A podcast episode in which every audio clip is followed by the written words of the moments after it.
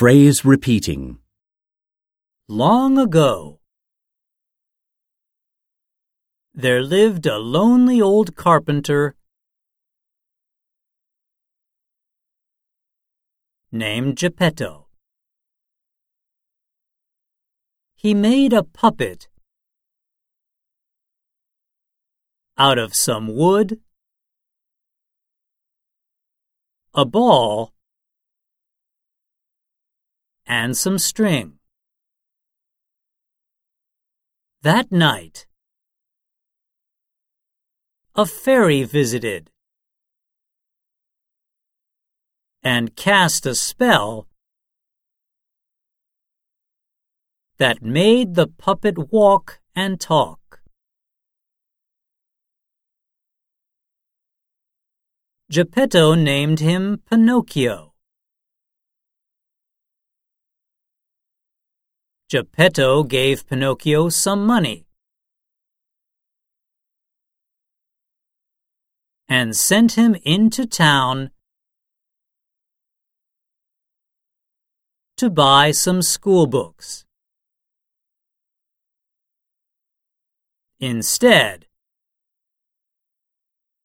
Pinocchio spent the money on a circus ticket. The fairy asked him what he did with the money. And he lied to her. Suddenly, his nose grew.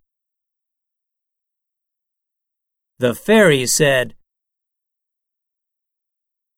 Whenever you lie,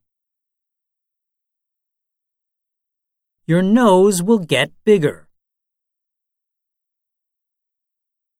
Now go find Geppetto. He's out looking for you. In the sea. Pinocchio was rowing a small boat in the sea.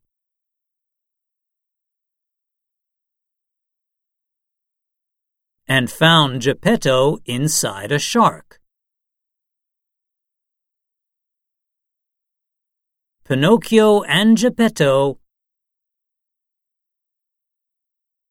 managed to pass through the shark's mouth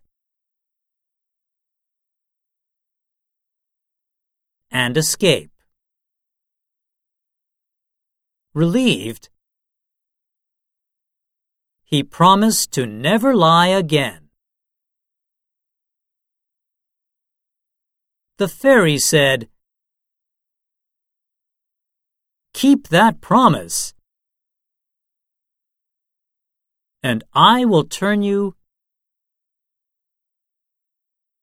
into a real boy.